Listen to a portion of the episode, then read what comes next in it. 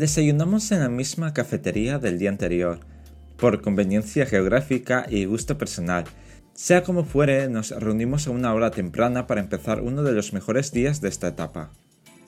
Mientras degustábamos nuestro chai latte, hablábamos sobre temas sin importancia o intercambiábamos impresiones sobre lo ya vivido. Menciono este dato porque, a diferencia del viaje anterior, esta vez pude comunicarme de mejor manera con ellos, lo cual me generaba cierto orgullo. Al finalizar nuestro desayuno nos dirigimos a The Battery, el parque desde donde salían los barcos hacia Liberty Island. Sabíamos que habría mucha gente y controles de seguridad para abordar el ferry. Lo bueno es que la cola avanzaba rápido y pasamos el control sin inconvenientes. Seguimos la fila hasta llegar a la única entrada al barco, que no parecía tan grande. Aún así, en sus dos cubiertas, una interior y otra exterior, se podía albergar un gran número de pasajeros en su máxima capacidad. Nosotros subimos a la cubierta exterior y nos quedamos de pie junto a la barandilla de babor. No era el lado adecuado, pero hasta ese momento desconocíamos ese dato. Después de unos minutos largos, el ferry emprendió su marcha. Yo iba muy bien agarrado a la barandilla y mi amigo se sujetaba a mi brazo. La travesía no era muy larga, y yo me distraía mirando la ciudad que dejábamos atrás, con sus edificios imponentes, el agua un tanto picada del río Hudson, y de vez en cuando echaba mi mirada hacia la proa del barco para ver cómo nos íbamos acercando hacia la Estatua de la Libertad. La mañana se estaba comportando muy bien, teniendo en cuenta los días anteriores, Tener ese factor a nuestro lado nos permitió disfrutar de lo que estaba por venir. La monumental estatua se iba haciendo más grande y la velocidad del ferry disminuía. De repente estábamos frente a ella y todos empezaron a hacer fotos y vídeos. Yo hice un par de ellos y luego me quedé observando y pensando hasta dónde había llegado. Su color característico, fruto de la oxidación, narraba la historia de la libertad iluminando el mundo. Y ciertamente eso fue lo que pensaba en aquel momento. Tenía una mezcla de emociones, entre ellas había una pugna por salir y al final ganó la felicidad. Por más que haya visto este monumento en películas y series, verla en persona y entender su significado estremece el corazón. Bajamos del barco para recorrer un poco la isla, subir hasta el pedestal en el que se apoya la estatua y visitar el museo antiguo. Entramos por una de las puertas de la base y empezamos a subir poco a poco las escaleras fijándonos en la estructura que se iba formando para sujetar a la estatua. Quizás eso remitió un poco la idea de estar subiendo casi en espiral durante un buen rato hasta que alcanzamos el último nivel del pedestal en donde descansa el monumento. Allí nos quedamos un buen rato. Al hacer el camino de vuelta, pasamos por el museo, donde explicaban de manera didáctica las bases de diseño y construcción, además de la historia que explicaba el motivo de su creación y posterior donación. Para terminar la visita, dimos una vuelta alrededor de la isla para luego pasar por la tienda de recuerdos, antes de subir otra vez al ferry para continuar el recorrido hacia otra isla histórica, que se encontraba a medio camino hasta la vuelta a la ciudad. Por lo tanto, la travesía era mucho más corta y en pocos minutos desembarcamos en Ellie Island.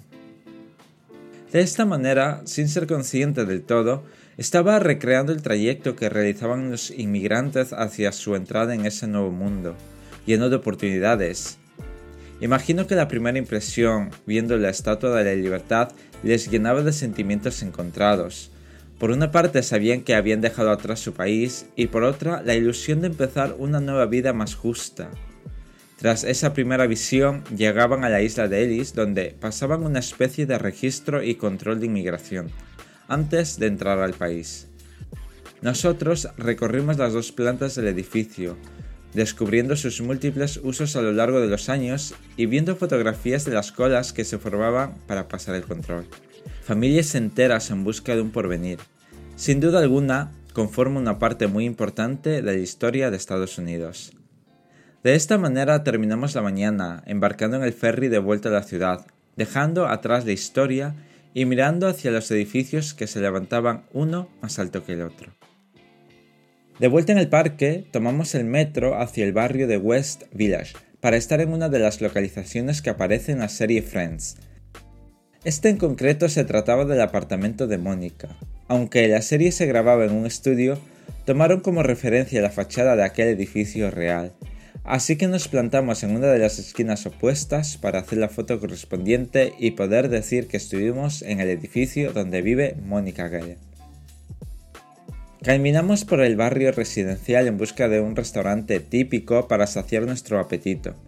En pocos minutos hallamos un local pintoresco, donde probamos hamburguesas con patatas y los famosos mac and cheese, o macarrones gratinados con salsa de queso. Llegados a este punto y teniendo a nuestro favor el buen tiempo, decidimos visitar una infraestructura ferroviaria reconvertida en parque. Supe de ella por casualidad, en un ejercicio de mi libro de inglés. Cuando lo leí no sabía que terminaría visitando ese lugar. La vida me estaba enviando señales para llegar hasta el parque elevado de la High Line. Desde uno de sus extremos comenzamos a caminar por su sendero central, viendo los edificios que se encontraban detrás de la vegetación que había renacido con la primavera. Caminamos los dos kilómetros habilitados hasta el extremo final. De allí volvimos un poco hacia atrás, hasta detenernos en una cafetería alternativa en el barrio de Chelsea. Parar ahí nos vino muy bien para descansar un poco y relajarnos con el ambiente cautivador de la cafetería, donde había muchos jóvenes trabajando en sus ordenadores mientras tomaban un café. Esa fue otra imagen de película. Mis amigos pidieron bebidas frías y yo no pedí nada, no tenía hambre, solo quería sentarme en donde sea. Pasado un tiempo no muy largo, retomamos nuestro camino rumbo a otro edificio llamativo, el Flatiron. Lo negativo fue que estaba en obras y tenía los típicos andamios que lo cubrían casi por completo. No obstante, se podía discernir su característica forma triangular o de cuña. Cruzamos una plaza pequeña para continuar nuestra ruta hasta uno de los momentos más inolvidables de este viaje. Habíamos acordado algunas visitas obligatorias junto a nuestros amigos de Londres, una de esas visitas que no podíamos perdernos era subir a lo alto del Empire State Building. Antes del viaje nuestros amigos compraron las entradas preferenciales. Quizás nosotros habríamos comprado las normales, pero nos habríamos perdido una experiencia única. Al llegar, había mucha gente haciendo cola para pasar a los ascensores hasta la planta 86, donde se encuentra el mirador externo. Contar con entradas preferenciales nos permitió pasar directamente a los ascensores. No os podéis imaginar mi cara cuando entramos por una puerta diferente, siguiendo la alfombra roja en todo momento y viendo cómo la gente del otro lado avanzaba con lentitud. Era la primera vez en mi vida en la que me podía sentir muy importante. Nos montamos en el ascensor y mientras en la parte superior se proyectaba un vídeo, mis oídos sentían el cambio de presión por la altitud y velocidad. En poco tiempo salimos a la planta 86 y dimos una vuelta entera por el mirador externo. Ya no me sentía tan pequeño al ver el skyline casi a la misma altura. Luego, nuestras entradas nos permitían subir un poco más, hasta la planta 102, donde se encuentra el mirador cerrado. Una vez más enseñamos nuestras entradas para tomar otro ascensor y salir a la planta más pequeña, en la que el aforo era muy limitado, al otro lado de los ventanales, la ciudad que parecía no tener fin a lo alto se volvió más pequeño. En ese lugar me encontraba por encima de toda la ciudad. Tenía Nueva York a mis pies y eso se merecía una foto deslumbrante. Me acerqué a la vigilante y con mi inglés hablado a nivel básico le pregunté si podía sentarme frente a uno de los ventanales para hacer una foto. Me dijo que podía hacerlo, pero solo el momento puntual de la foto. Luego tendría que levantarme para no estorbar el paso al resto de visitantes. Cuando me di la vuelta para ir donde estaban mis amigos, la vigilante muy amablemente me dio las gracias por preguntarme antes si podía o no hacer ese tipo de foto. Mi autoestima también estaba por todo lo alto en aquel momento, y no era para menos, porque conseguí una foto para enmarcar y exponer en mi galería personal. Nos quedamos en esta sala pequeña hasta el atardecer y todo ese tiempo fue excepcional, como casi todo lo que me ha sucedido en esta etapa. No sé si mi amigo lo vivió igual. A veces pienso que vivo estas experiencias de manera efusiva y él las vive un poco más normal. En esos momentos me doy cuenta de que me dejo impresionar con cierta facilidad y mi pensamiento alternativo magnifica las sensaciones. Quizás sigo mirando las cosas como las vería un niño. Al momento de bajar, nuestras entradas VIP también nos vinieron bien para evitar la cola de la planta 86 y llegar al nivel del suelo con presteza. Otra vez me encontraba en mi lugar habitual, mirando casi todo desde mi punto de vista inferior. Lo extraño fue que ya no me sentía pequeño en mi autoestima ni estatura.